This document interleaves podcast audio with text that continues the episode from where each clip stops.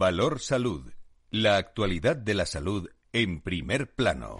Comienza un tiempo de radio y comunicación con la salud y la sanidad como protagonistas, información y reflexión con nuestros contertulios en directo, expertos, diversos en su procedencia, pero son los mejores.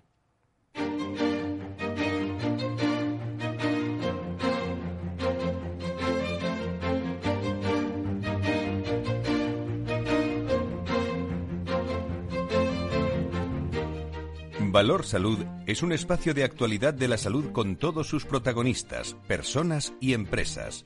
Con Francisco García Cabello.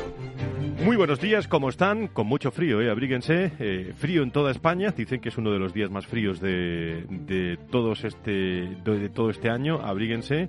Y cuídense también mucho. Parece que la sexta ola del coronavirus en España está cerca del techo. ¿eh? Hay que esperar unos días para certificarlo. Los datos muestran incidencia a la baja en los tres últimos días. Es ligera la bajada, ¿eh? pero es bajada.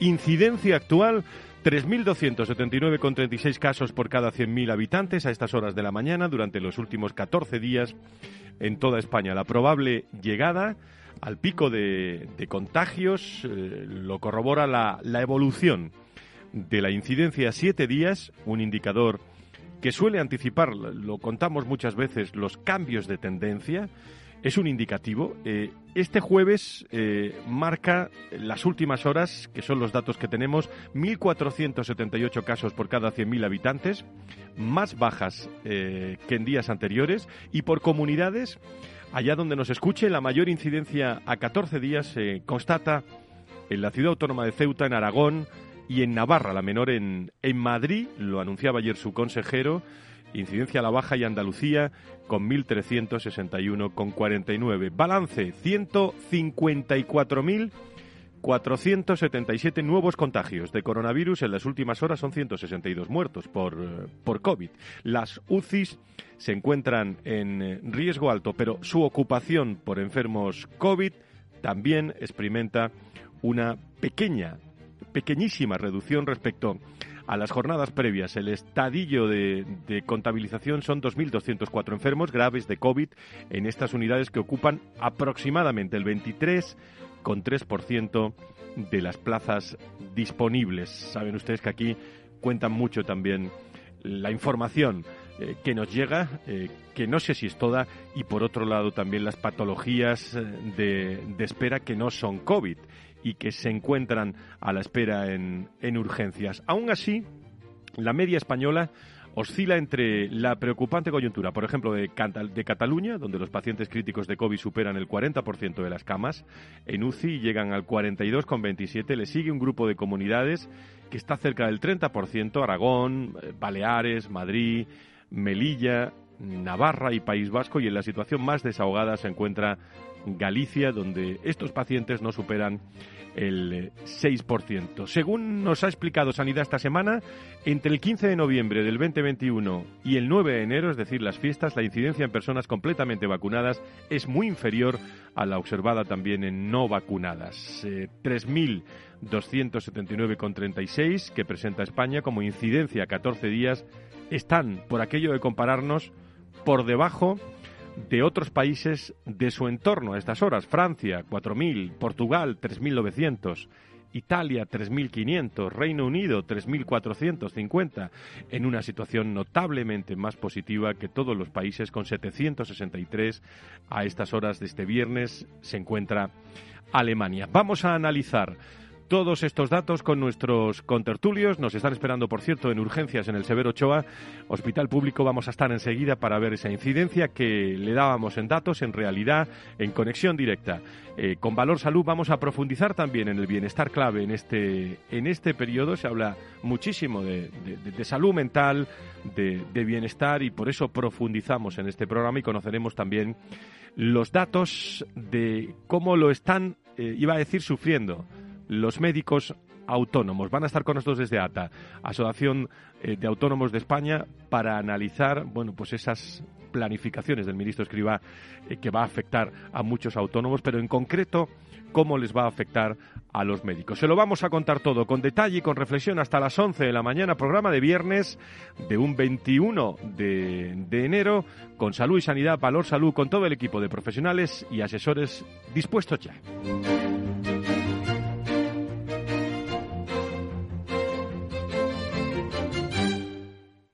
Valor Salud es un espacio de actualidad de la salud con todos sus protagonistas, personas y empresas.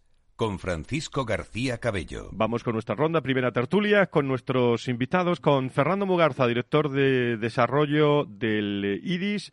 Eh, querido doctor, querido amigo, querido Fernando, ¿cómo estás? Muy buenos días, bienvenido. Pues como bien has dicho, buenos días, buenos días a todos y con frío, porque la verdad es que llevamos unos días de temperaturas bajas. Pero bueno, resistimos, ¿eh? que soy del norte. Hay quien dice, hay quien dice por ahí que esto no es frío, ¿eh? que, que, que, hace muchos años se pasaba mucho más frío. No sé si eso será verdad.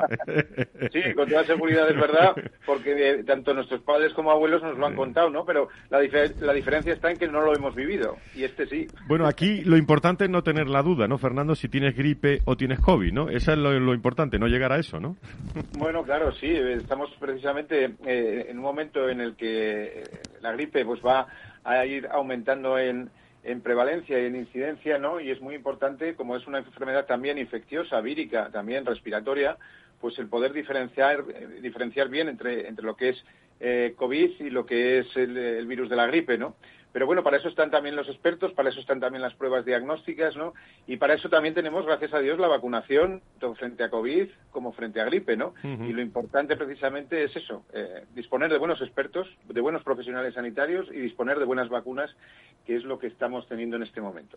Bueno, pues yo, eh, que presumo de rodearme de, buenos profesionales como vosotros por la mañana, hoy estoy rodeado de dos buenos licenciados en, medicina, como eres tú y como es el, el, eh, profesor profesional Tomás Merina, también de la Junta Directiva de, ASPE, que nos acompaña en directo. Querido Tomás, me alegra mucho saludarte. Buenos días. Buenos días, Fernando, y buenos días, Fran.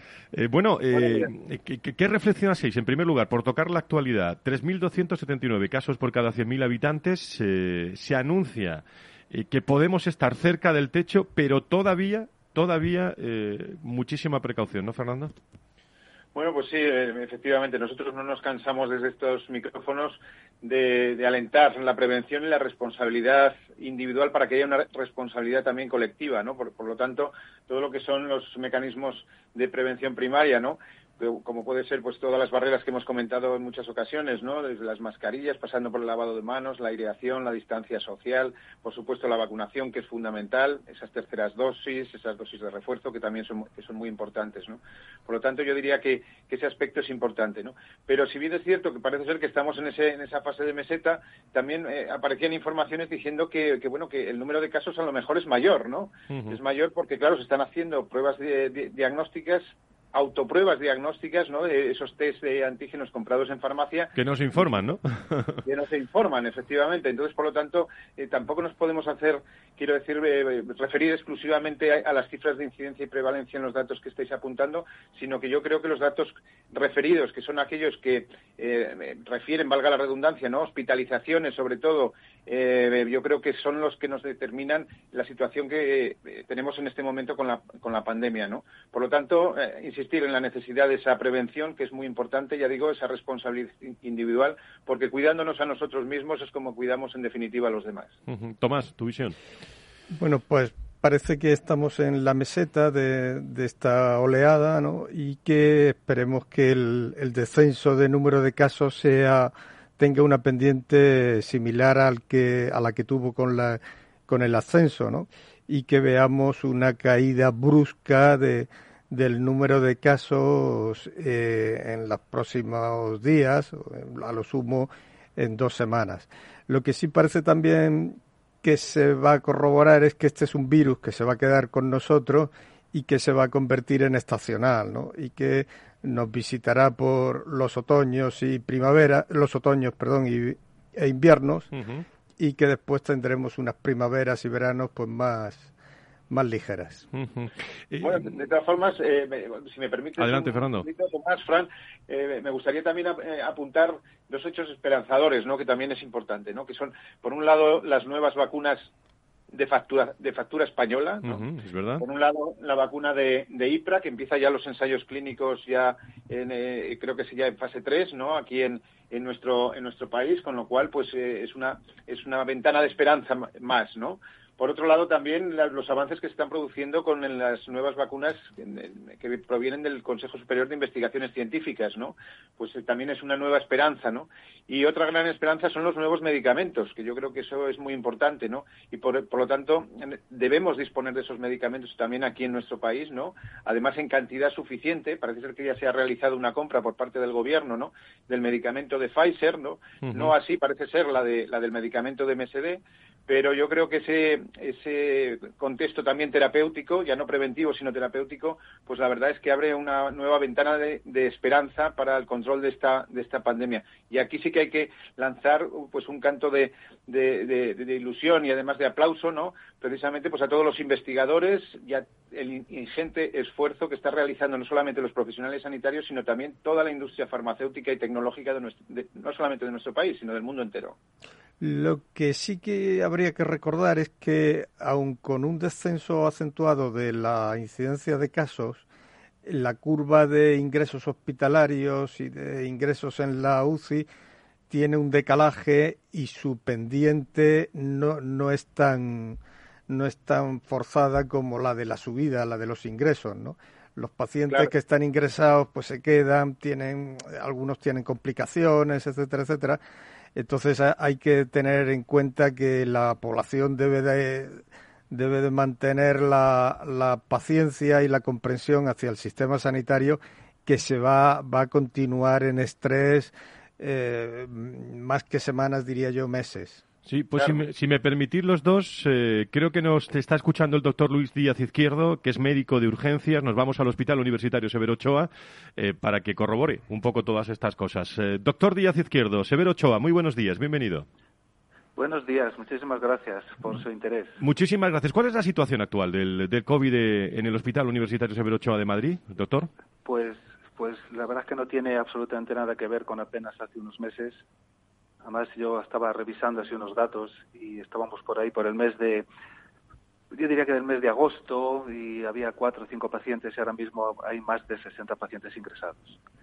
Esa es la diferencia. Y en la UBI, por ejemplo, ahora mismo en concreto hay cinco pacientes. Nosotros somos una UBI pequeña y eso significa pues que la mitad de los enfermos de UBI son COVID positivos.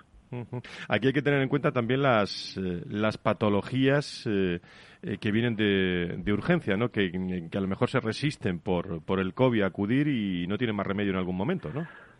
es un problema, como usted muy bien dice, muy serio. Por ejemplo, en el caso de las UBIs hay intervenciones que se pueden estar retrasando porque, claro, hay, hay, hay cirugías que necesitan luego una salida en una UBI. Y si no hay un espacio físico para esos pacientes, eh, no se pueden operar. Y en el caso nuestro, en el caso de lo que es la urgencia general, que es en donde yo en concreto trabajo, pasa también un poco lo mismo, que hay personas que se resisten a ir, a venir, mejor dicho, y claro, eso también retrasa eh, tratamientos de patologías crónicas que también deberían ser, ser estudiadas. Eh, ¿Cómo están, eh, bueno, iba a decir, cómo está, cómo está usted, cómo están los equipos médicos en cuanto a, ánimo, estrés, salud? cuénteme, doctor. Yo diría que, que, la palabra es como saturación nuestra, no, no hablo del hospital, ¿no? la utilizo a nivel personal en cuanto a cansancio tanto, tanto físico, pero sobre todo psicológico, porque es como esto de nuevo se repite otra vez, por sexta vez. Parece que es que, que es que nos pilla de nuevas, ¿no? Y la verdad es que estamos, en ese sentido sí que estamos como diciendo, bueno, tenemos que aguantar porque no hay otra, ¿no? Pero ahí le añadimos además las bajas de nuestros propios compañeros que, que pueden también ponerse enfermos, que es importante, de, de cualquiera de nosotros, sean médicos, sean enfermerías, sean auxiliares, y eso también, lógicamente, eh, nos, nos supone un sobreesfuerzo continuo. Y que, no, y que no, se, no ves el final, la verdad, aunque teóricamente por los datos y si utilizamos como espejo los datos de, de Sudáfrica y de la propia Gran Bretaña, pues parecería que podría estar empezando a bajar un poco la incidencia.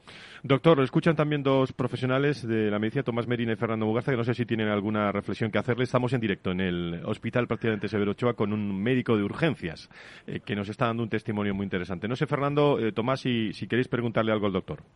Sí, por supuesto. La verdad es que bueno es, un lujo poder disponer de, un experto pues eh, en estos momentos, ¿no? además de presión asistencial, ¿no? Y en esa en esa línea iría un poco mi pregunta, ¿no? Mi pregunta que es, que es doble. Por un lado, eh, desde el punto de vista de, admisión en urgencias, ¿no? ¿Cómo estáis viviendo y cómo estáis viendo la presión asistencial relacionada con patologías que ya no son COVID, o sea, sino otro tipo de patologías que no podemos olvidar que siguen teniendo pues la incidencia y prevalencia que, que mantienen, ¿no? Y por otro lado, el tema de salud mental, ¿no? Si, si estáis viendo o vivís en primera persona también el tema del, del síndrome del burnout, ¿no? Del tema de las bajas laborales, precisamente por, por esto que estabais comentando, ¿eh? los temas de salud mental específicamente y la fatiga pandémica esta que lógicamente los profesionales sanitarios también la vivís. Doctor Díaz. Sí, pues bueno, desde el punto de vista de lo que sería la, la presión asistencial de la patología no COVID, claro, es que también existe sigue habiendo descompensaciones, por ejemplo, de diabetes, sigue habiendo accidentes de tráfico, sigue habiendo personas que tienen un ictus, una hemorragia digestiva, todas estas patologías, un infarto de miocardio, se sigue viniendo, ¿no? Eh, claro, necesitan un sitio a donde ir, porque muchas veces en atención primaria tienen tal sobrecarga y están haciendo tal sobreesfuerzo que no pueden atender.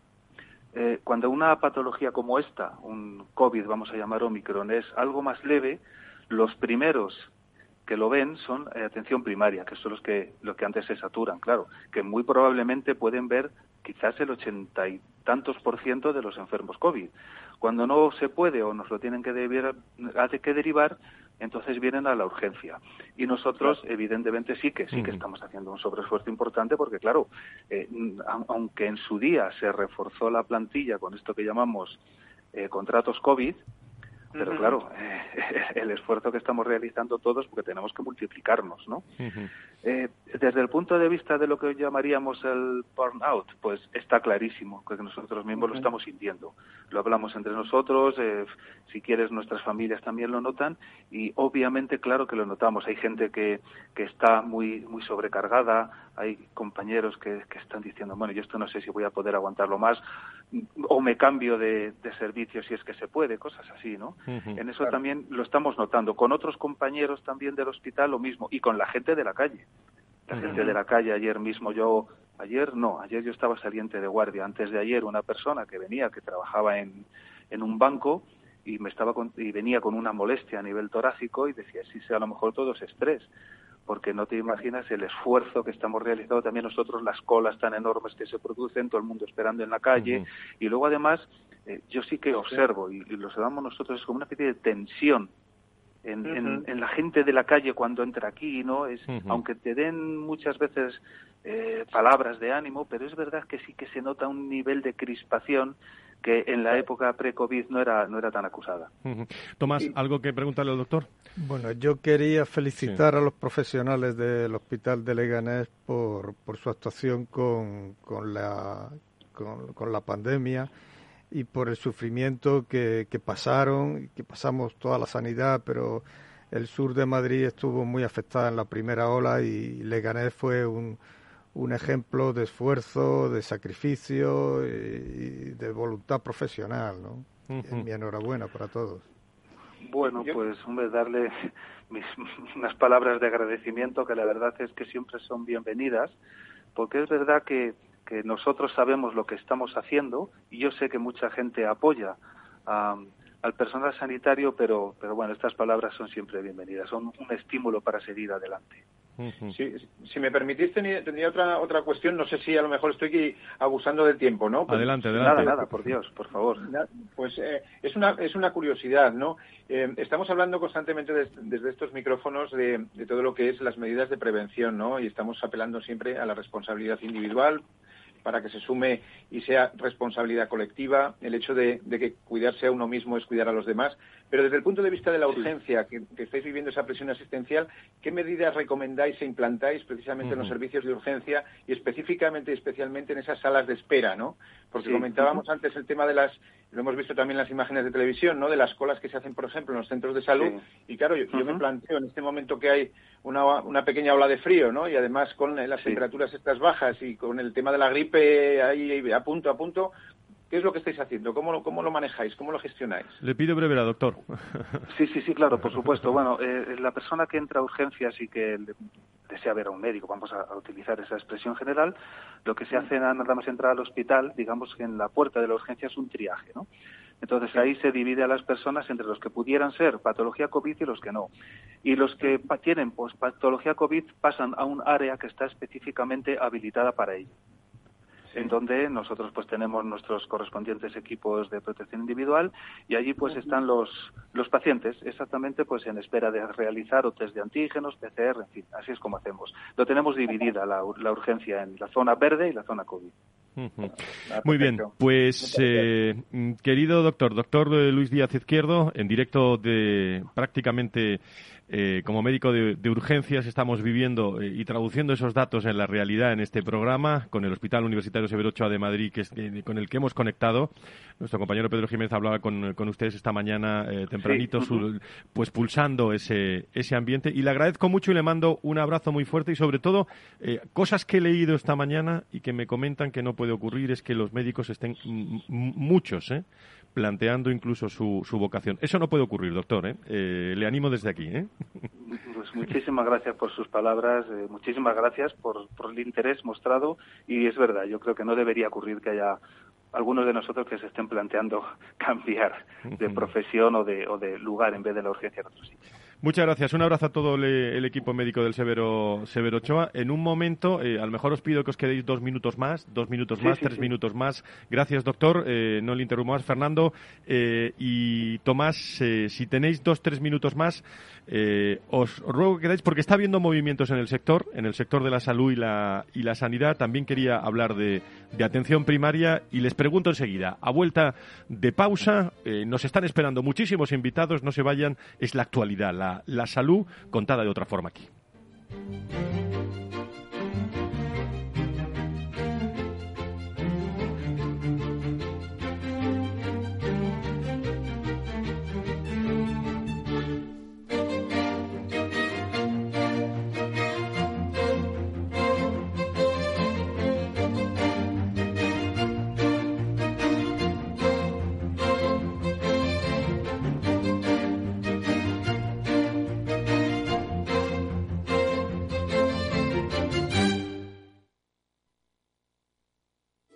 Es obtener siempre la mayor rentabilidad posible para nuestros clientes.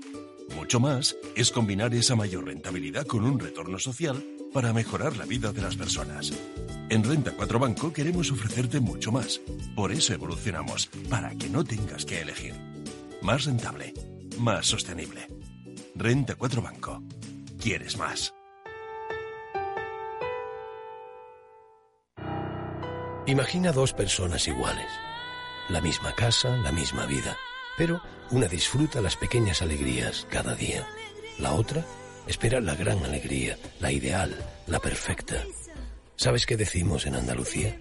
Que las pequeñas alegrías no son pequeñas, son la alegría. Y también te lo digo yo, Antonio Banderas. Date una alegría. Ven Andalucía. Consejería de Turismo. Junta de Andalucía. Frente a los impagos, Vitamina D, la fórmula de información empresarial exclusiva de Informa para minimizar los riesgos y facilitar la toma de decisiones. Descubre Data Powered by Informa, la solución perfecta para tu negocio. Consulta al especialista en Informa.es. Los robots escuchamos Capital Radio. Es la radio más innovadora. Oímos a Saragot con Luis Vicente Muñoz. Ahí le has dado. Esto es Capital Radio. Di que nos escuchas.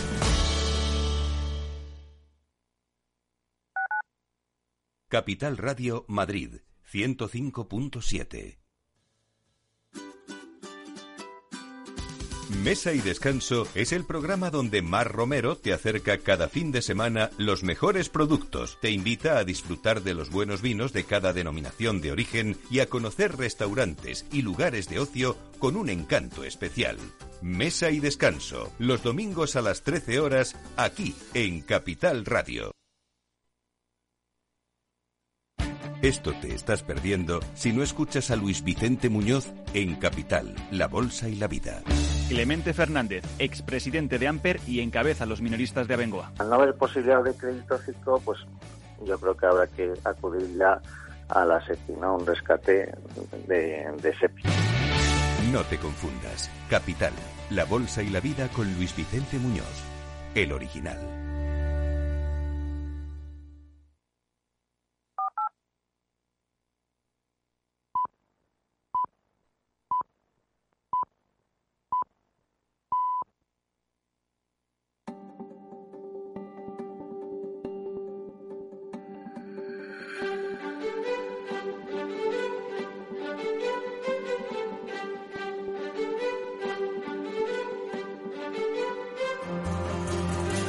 Valor Salud es un espacio de actualidad de la salud con todos sus protagonistas, personas y empresas. Con Francisco García Cabello.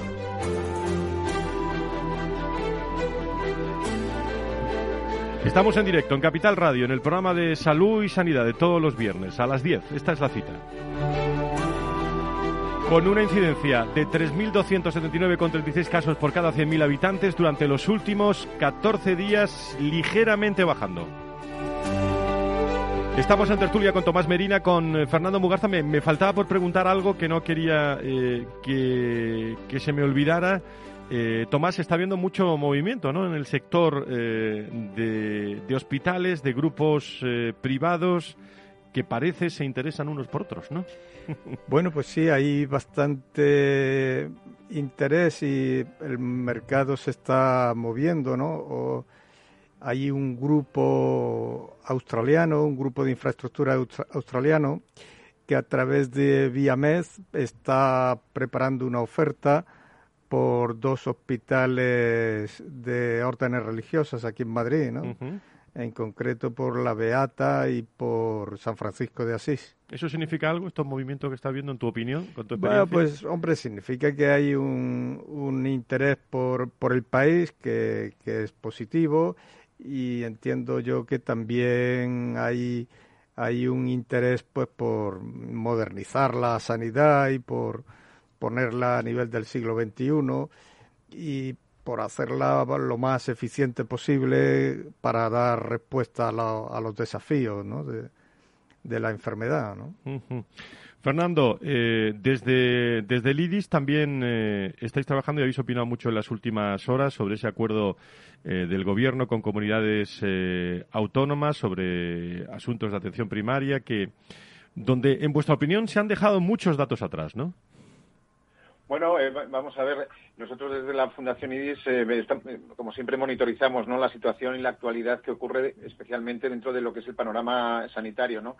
Y por supuesto que todo el tema de atención primaria es un tema absolutamente clave, ¿no? En, definitiva es la puerta del es la puerta del sistema, ¿no? Y, en estos momentos, pues la verdad es que está sufriendo una presión asistencial pues muy relevante, ¿no? Por otro lado, estamos muy interesados con todos los temas de, lo que es la digitalización, ¿no? La digitalización del sistema sanitario, la transformación digital, mejor dicho, ¿no? La implantación de nuevas herramientas tecnológicas que permitan no solamente una asistencia sanitaria pues mejor, más versátil, más accesible y más equitativa, ¿no? sino además también precisamente la recogida de datos ¿no? a través de esa inteligencia artificial y de esa ciencia de los datos. De hecho, nosotros estamos trabajando desde la Fundación IRIS en un concepto que yo creo que que, va a ser pujante en el futuro, que es el tema de la interoperabilidad, el tema de la continuidad asistencial. Consideramos que el paciente, que es el dueño de sus propios datos de salud, debe de poder transitar por la eh, sanidad pública y privada con total libertad, eh, aquellos que tengan el doble aseguramiento, ¿no? Y puedan eh, llevar sus propios datos, ¿no? Para evitar redundancias, para evitar duplicidades y, como tú bien decías, Fran, pues para mejorar la eficiencia y los resultados sanitarios y de salud. me, vais a permitir un último comentario, porque, porque es de actualidad la, la cotización de, de los autónomos era uno de los asuntos pendientes eh, que el Ministerio de Seguridad Social se comprometía también a abordar en 2022, una vez aprobada la, reforma de las pensiones, y el Departamento Escribá daba en las últimas horas el primer paso. Lo conocen todos nuestros oyentes, ha sido actualidad. Esa actualidad eh, pasó a proponer un, nuevo sistema con 13 tramos vinculados a los ingresos y con vigencia durante los próximos nueve años y en su segundo acercamiento con los agentes sociales, el, Ministerio ponía también sobre la mesa una nueva horquilla de cuotas que va desde los 184 euros mensuales para los autónomos con menos ingresos hasta los 1.267 euros en el caso de aquellos con rentas más elevadas. En este último, eh, que es donde me paro, eh, grupo se sitúan los médicos. Eh, aquellos cuyos ingresos anuales sean superiores a 48.000 euros, eh, mm, bueno, que, están ahí, que varían, crecer su cotización básica actual en torno a los 300 euros al mes. Para eso está con nosotros José Luis Perea, es secretario general de ATA, eh, que les doy los buenos días. Don José Luis, encantado de saludarle. Muy buenos días.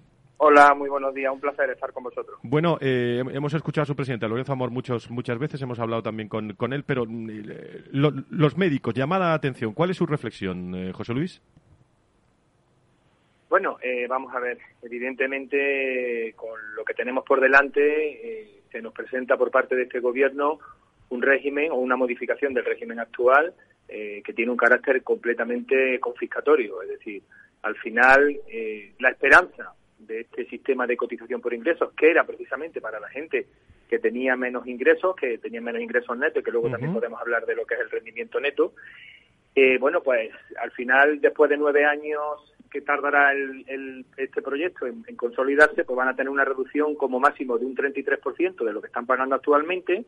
Y para aquellos que coticen, o perdón, que tengan unos rendimientos netos medios o más altos, pues van a tener un incremento de cotización en algunos casos de hasta casi un 200% la desproporcionalidad es obvia, ¿no? Por tanto, entendemos que esto es un sistema que viene a darnos una estocada y además en el peor momento, ¿no? Porque prácticamente dos de cada tres autónomos aún no, no, hemos salido de la crisis, ¿no? No tenemos, eh, no estamos en la situación que estábamos antes de la pandemia. Y además, José Luis, en el caso de los médicos, que es lo que os ocupa este programa, es muy probable, eh, corríjame, que se llegue a doblar o triplicar la cuota de la mayoría de los médicos que trabajan como, como autónomos, eh, cosa que vaticinaba también, ¿eh? El doctor Carmona lo tenemos con nosotros de vez en cuando, el presidente del Vocal Nacional de Médicos de, Privada eh, por cuenta propia. ¿Cuál es su visión?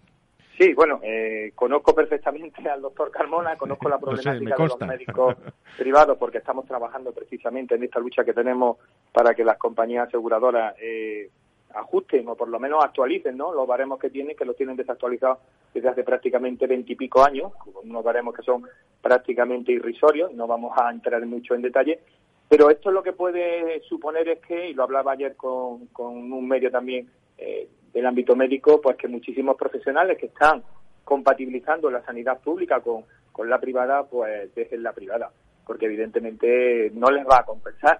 Yo creo que no les va a compensar en el sentido de que, por un lado, tenemos ese problema con los baremos de las aseguradoras que pagan poco y que tienen que trabajar muchas horas y por otro lado va a ser un esto caso como he dicho antes en toda regla eh, pues en muchos casos pues triplicando la cotización que tienen actualmente.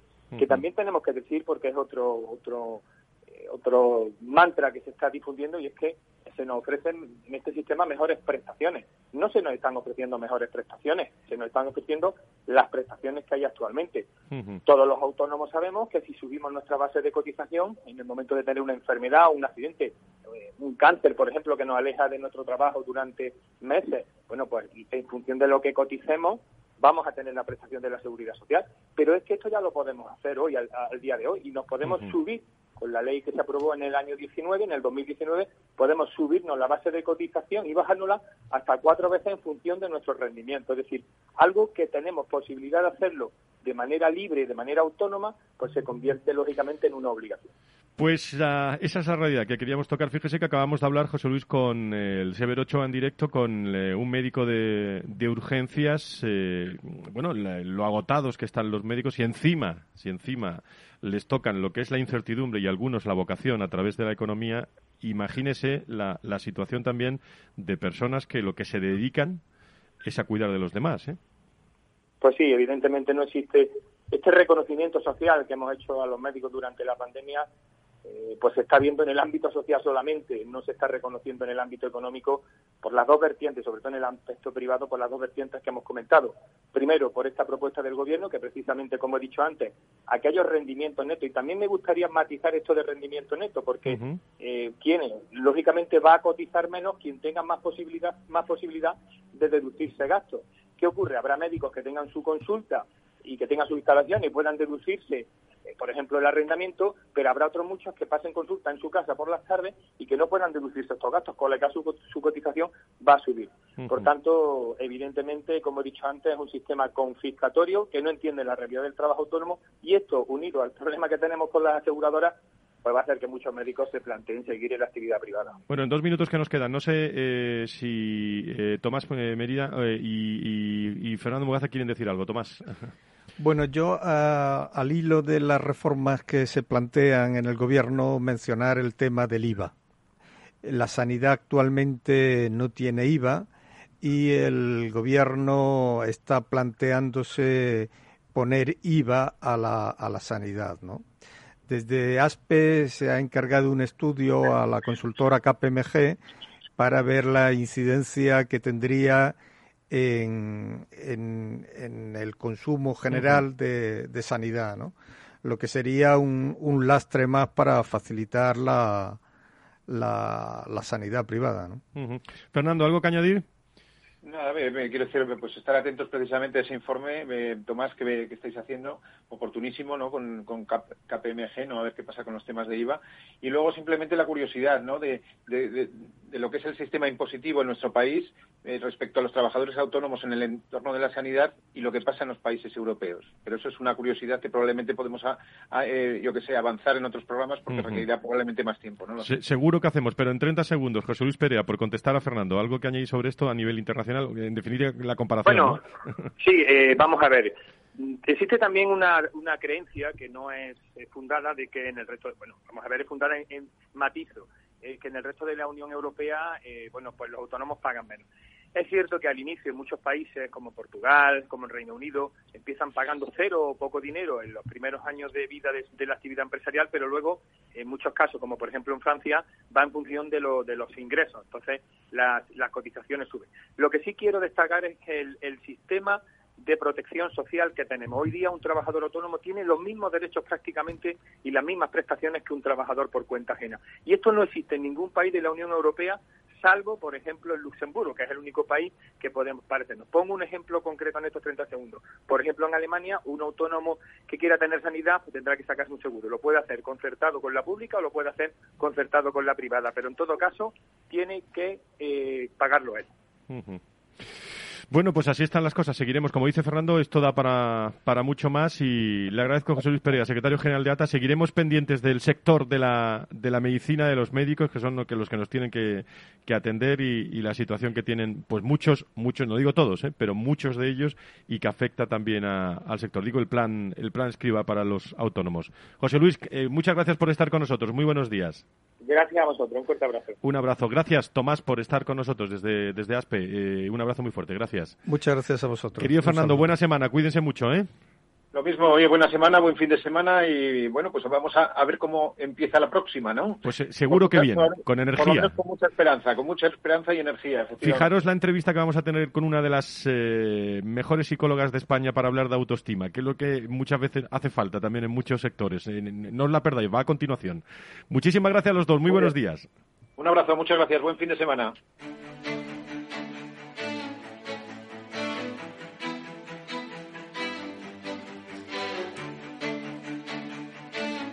Valor Salud desde la actualidad. La salud al alza. Es la actualidad a las 10.42 de la mañana con nuestros contertulios, con lo que está ocurriendo en el mundo de la salud y de la sanidad. Eh, saben que en este programa en el bienestar ocupa un papel importante, es decir, tenemos que estar bien para tener energía y para desarrollar también todo el trabajo en, personas, en recursos humanos también los lunes lo hablamos mucho. Está con nosotros Silvia Congos, que es psicóloga, experta en autoestima y dependencia emocional. Ella es coad profesional, conferenciante, autora de muchos libros del IE Business School. Eh, querida Silvia, muy buenos días, ¿cómo estás? Hola, ¿qué tal? Pues estoy encantada de estar aquí. Muchas gracias. Muchísimas gracias. Bueno, en cuanto a autoestima, ¿cómo estamos en estos momentos que nos hace falta tanto, cuando la salud es tan importante y nos pega, bueno, a muchos, ¿eh? seguidores, oyentes, pequeños golpes con esto del COVID? Eh, Silvia. Pues bueno, es cierto que hay personas en las que se resiente un poquito la autoestima, pero esto es algo yo creo que va más allá de los problemas del COVID o esta situación actual que estamos viviendo. La autoestima es el valor que nos damos a nosotros mismos, es decir, si sentimos que somos personas valiosas, que, nos valoramos suficiente, con lo cual después pues vamos a enfrentarnos a los, a los retos de la vida de una manera u otra, apostando por más eh, en todas las áreas, a nivel profesional, personal, de relación de pareja y con nosotros mismos. O sea que es un, es un tema, es una materia que es absolutamente esencial para cualquier ser humano. Tú que eres un referente nacional en autoestima, en relaciones, en dependencia emocional, Silvia, ¿qué, eh, ¿qué no nos puede faltar eh, hablando de, autoestima en el día a día, en el trabajo, en la familia, en las relaciones?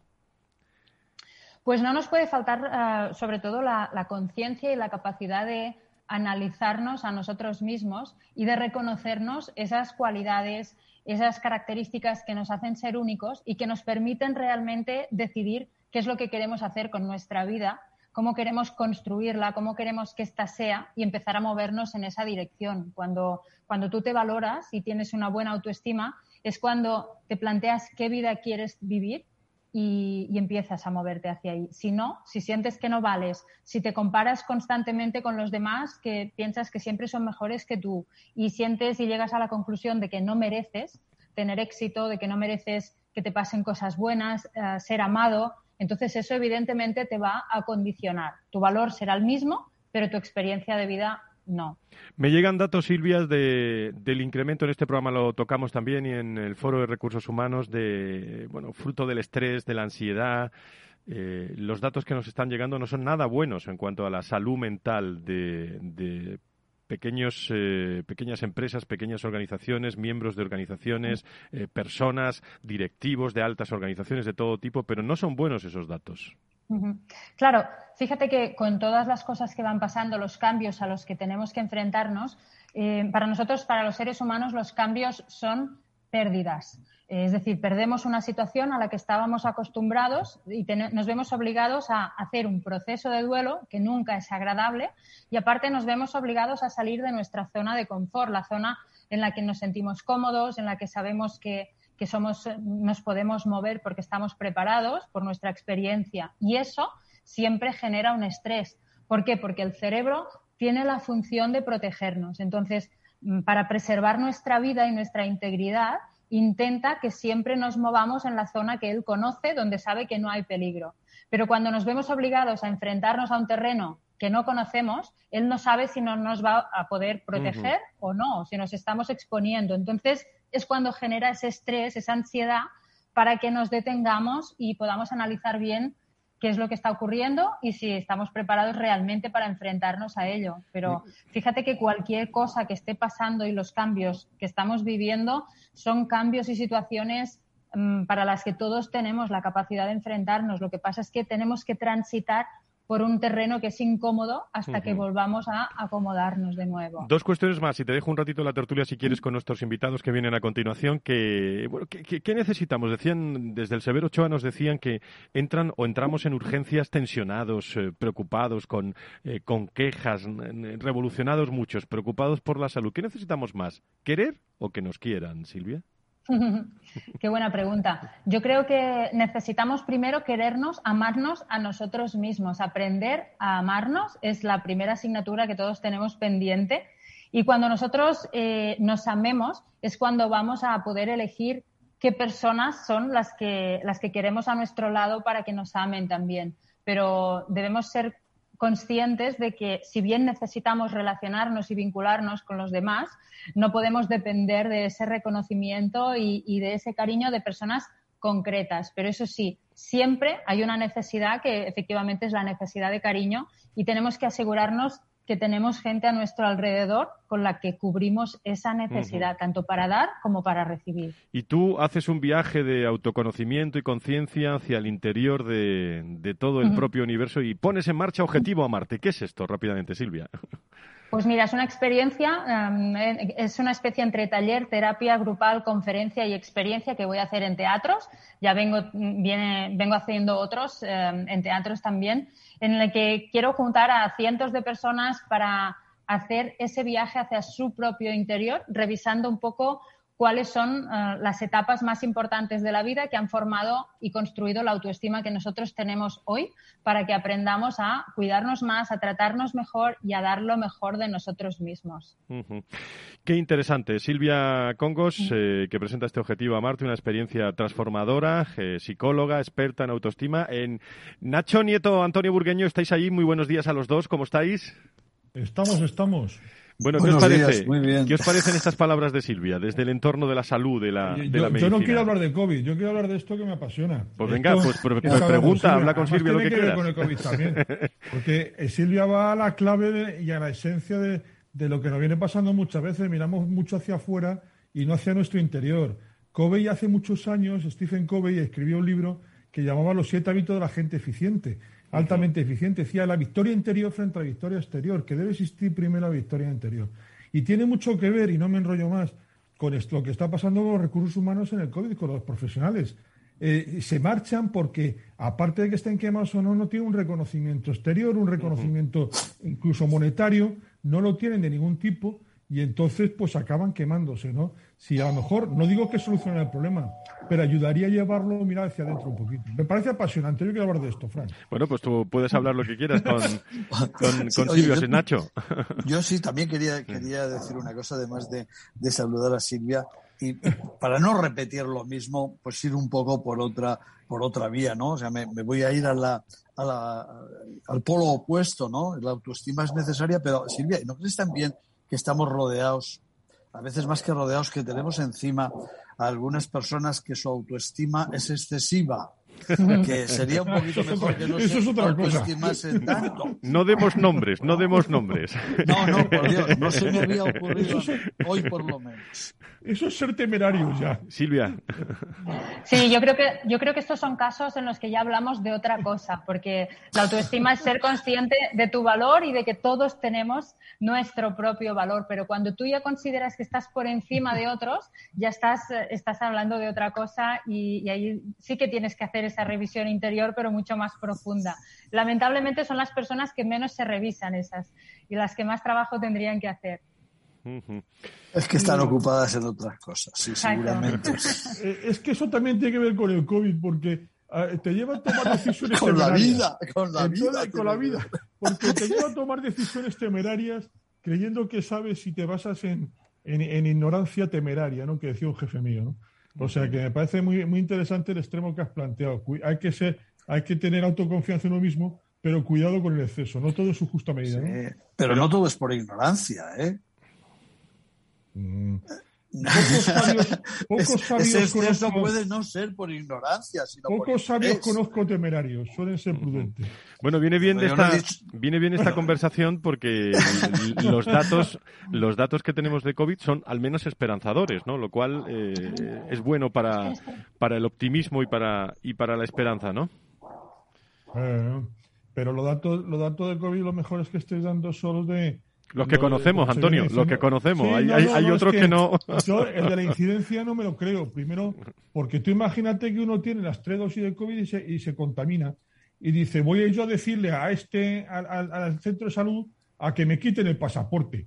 Ni para Dios. Yo me quedo en casa si no tengo nada grave y ya pasará esto. ¿no? El pasaporte COVID, que todavía no es un delito tener COVID. ¿eh? Vamos a ver, el pasaporte COVID. No lo dejes ahí así para que no sea malinterpretado. acepto acepto la, la, precisión.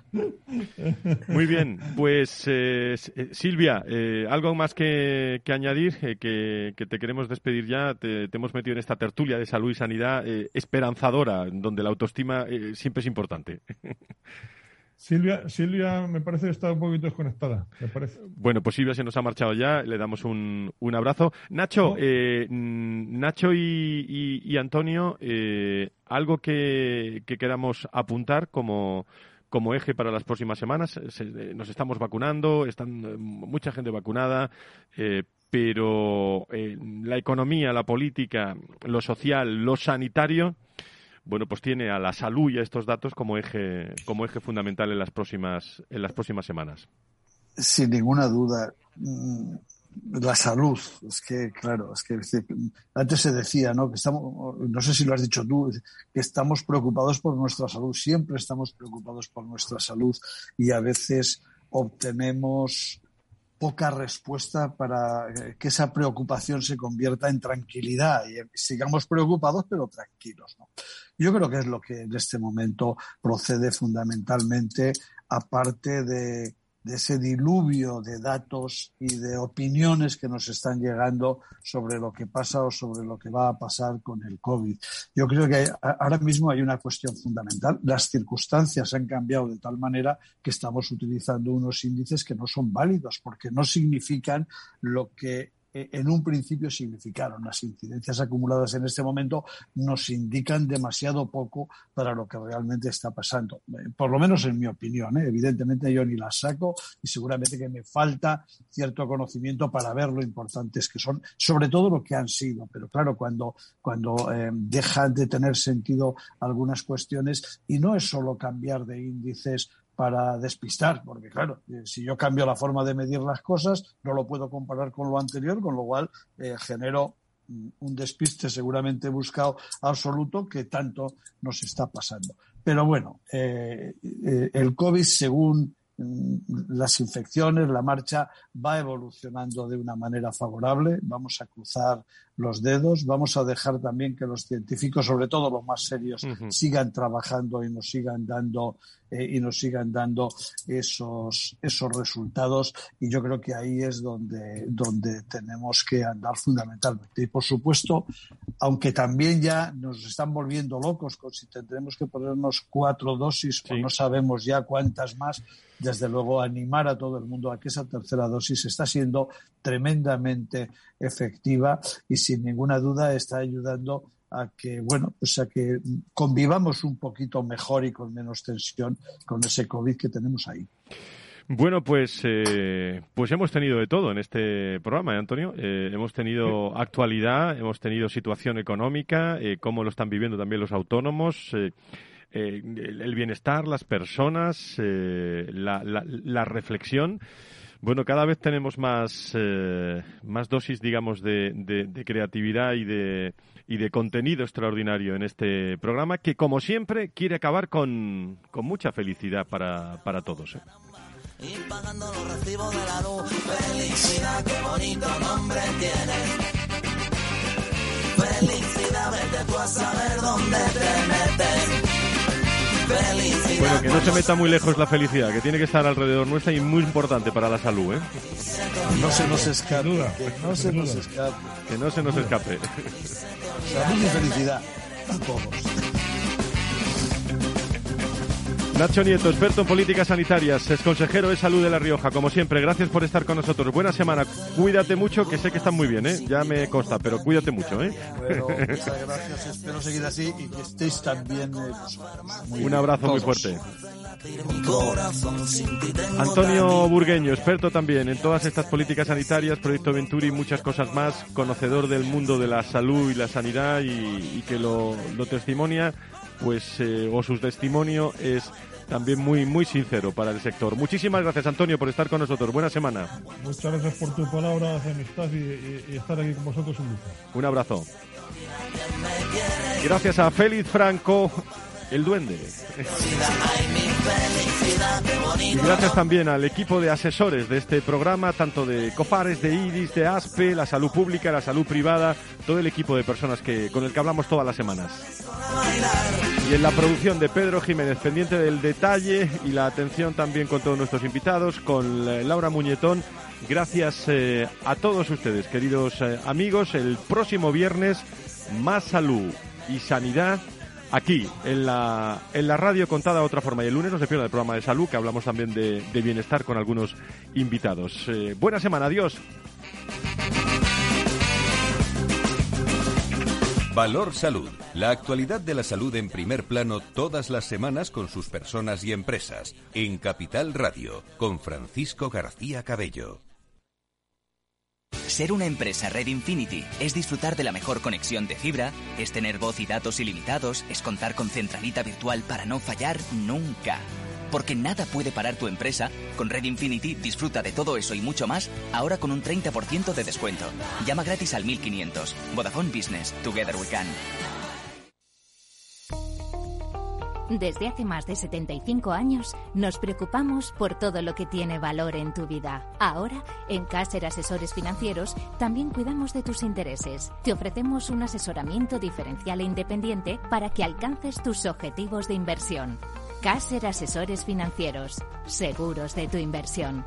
Contacta con nosotros en info arroba caserasesoresfinancieros.es o en el 91 762 3442.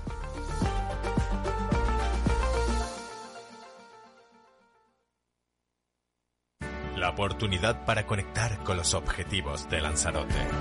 Apoyando al sector turístico y tratando de consolidar la recuperación económica y el empleo de la isla. Enseñarle al mundo que somos un destino seguro, conectado, sostenible y donde transmitir al visitante el respeto del entorno y la naturaleza tal como heredamos de Manrique. Turismo Lanzarote, Cabildo de Lanzarote.